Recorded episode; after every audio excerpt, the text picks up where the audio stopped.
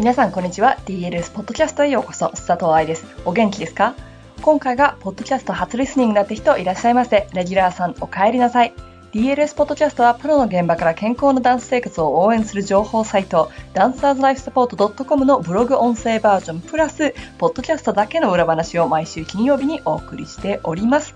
さて今日のポッドキャストはジャンプの時にかかとが浮いちゃう本当の理由という記事をピックアップしていきます。前回、前々回はルチレを見ていきましたが、今回もバレエテクニック分析の記事です。かかとについての質問はバレエ教師の人からされることが多いけれど、ダンサーだってたとえかかとが浮いているように見えなくても、ソフトで安定した着地は魅力的ですからね、一緒に確認していきましょう。では、本文です。ジャンプの時にかかとが浮いちゃう本当の理由。この質問は DLS セミナーもそうだし、メールでもそうだし、オンラインコースでもよく来ます。アキレス腱が短いんです。どうしたらいいですか？でね、アキレス腱が短いってどうして思うんですか？って聞いたら、ジャンプの着地でかかとが浮いてしまうんですと。ジャンプの着地でかかとが浮いてしまう原因はアキレス腱が短いだけではありません。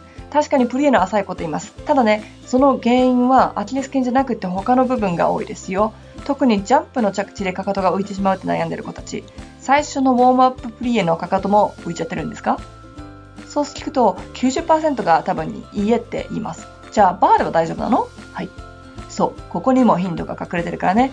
プリエが浅いイコールアキレス腱という考え方は他の原因を確認してからにしましょうね。考えられる原因その1、膝が前に落ちてる。一番ポジションで立ってプリエしてみて。そしてあえて膝を前に落としたらどうなります？かかと浮きましたでしょ？転びそうになっちゃうから。これが一番多く見られる原因です。ターンアウトができないってわけじゃないですが、ターンアウトをコントロールしていないってこと、つまりジャンプの着地の足のアライメントを保つことができない子たちが多いってことです。無理やり開いた足のポジションに戻ってこようとしている子たちもそうですが、床の摩擦を使ってターンアウトをキープしている嘘つきターンアウトは、ジャンプ、空中ではどうしようもなくなっちゃいます。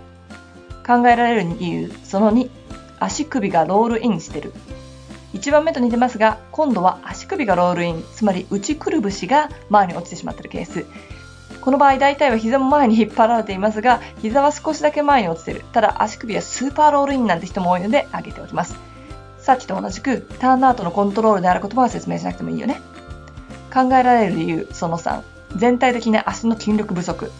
またまた似てるように感じるけど、これは足全体。ターンアウトかどうかじゃなくて、大体ストーリーもハムストリング、そしてふくらはぎもすべて筋力が不足しているままでジャンプの着地をしようとすると、ガクッと落ちちゃいます。そして、それを止めるために、関節を固めて着地している人たちが多いのね。安全に柔軟性を高める方法というビデオやブログなどでもお話ししたけれど、関節は危険だって感じると防御作業を行います。そしたら足首も固めて着地するので、結果足首が浮いちゃうのね。浮いちゃうというか浮かせちゃうっていうのか。ダンサーの足セミナーでお話ししていますが、ジャンプの着地で足にかかる負担は体重の4から6倍、ジャンプの種類によっては、もしくは床によっては8倍と、それだけに耐えられる筋力がなければ安全にソフトでコントロールされた着地は不可能です。考えられる理由その4、重心が前すぎる。理由1でもやってもらったように、膝が前に落ちると重心が前に落ちますね。なので、かかとが浮きますと。重心が前のままでは垂直に飛ぶことはできないし、ダンサーには見られづらいので、大体のダンサーは体を反らせてジャンプし、着地の時に前かがみになる。そういうことでかかとが浮いてるように見えると。体を反らせてしまう理由は、体を振り子のように使って跳躍力を作っているからなので、まあ、理由の3番目と同じように筋力不足にもつながるんですけどね。考えられる理由その後、足の裏が硬い。足の裏？そう。甲が高い子に多いのですが、足のアーチを上げなさいと言われ続けてきた頑張り屋さんダンサーにもよく見られます。足のアーチはね、上がったら終わりじゃないんですよ。動きます。使いこなせていないショートフットと言われるエクササイズ、もしくは間違ってるショートフット。固有筋を鍛えると言いながら足の指を持ち上げたり、足首の前に力を入れたり、何か物を掴もうとするエクササイズ、ボール掴みやタオル掴みなんかをやってきている子たちがぶち当たる壁です。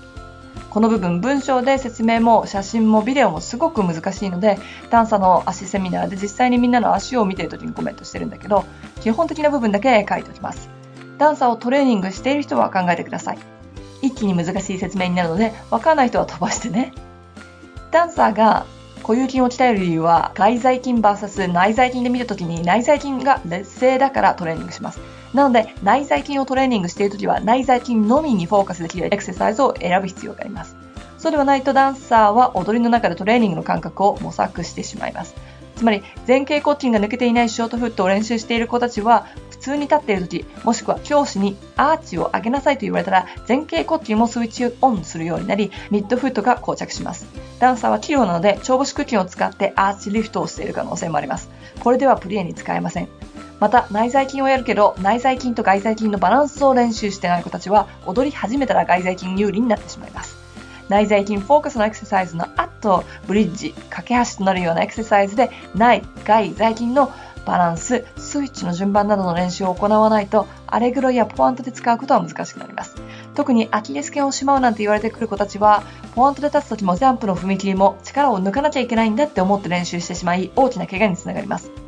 当たり前に聞こえますが、ダンサーの多くは使うなと言われると本当に使わなくなるまでトレーニングしてしまいます。多くのダンサーがトレーニングのせいで怪我、例えば腸母腹筋炎など、アキレス腱を抜くために腸母腹筋への負担が増えちゃいますからね、になるので十分気をつけてください。治療科、トレーナーセミナーのダンサーの足セミナーでもっと説明しています。はぁ。はい、難しい説明終わり。よくわかんなかった人たちは、足のアーチは柔らかく使うんですよってことと、ロールインしないイコールアーチが上がるのではないって気をつけて覚えておいてくださいね。アーチ、足の裏にある形、筋肉で支えられているもの。ロールインイコール足首のあたりの動き。OK? 最後に、アキレス腱の短い子。もちろんそういう子は存在します。ただね、アキレス腱短いのよの一言で終わらせないくらい複雑な問題だよって覚えておいてください。そして深くプリエに入れなくてもプリエの使い方を徹底すれば舞台ではわからないくらいに踊れます。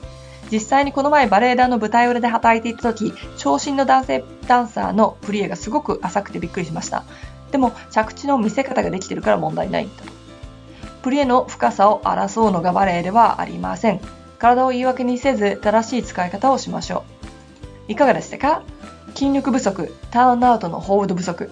こういう部分が問題になってくるってことは、かかとが浮いちゃうっていう見た目以外にも怪我につながる可能性が大きいってことですからね。私が勉強した ACB シラバスでは、すごくゆっくりのジャンプが小さい子たちに入ってます。ゆっくりなプリエ、フォンジュ、着地ポジションでのホールドなど、しっかりと足を鍛えてあげてください。シラバスを勉強したい先生方、うちの校長先生が1月12、13、14に東京にてシラバスセミナーをやるそうです。これね、毎年行われないし、前回行われたのが何年前 ?3、4年前だっていうぐらいです。だから、興味がある人はチェックしてみてね。では、来週は足が太いからターンアウトできないという記事をピックアップしていきます。本当にそうなのか一緒にチェックしていきましょう。ハッピーダンシング佐藤愛でした。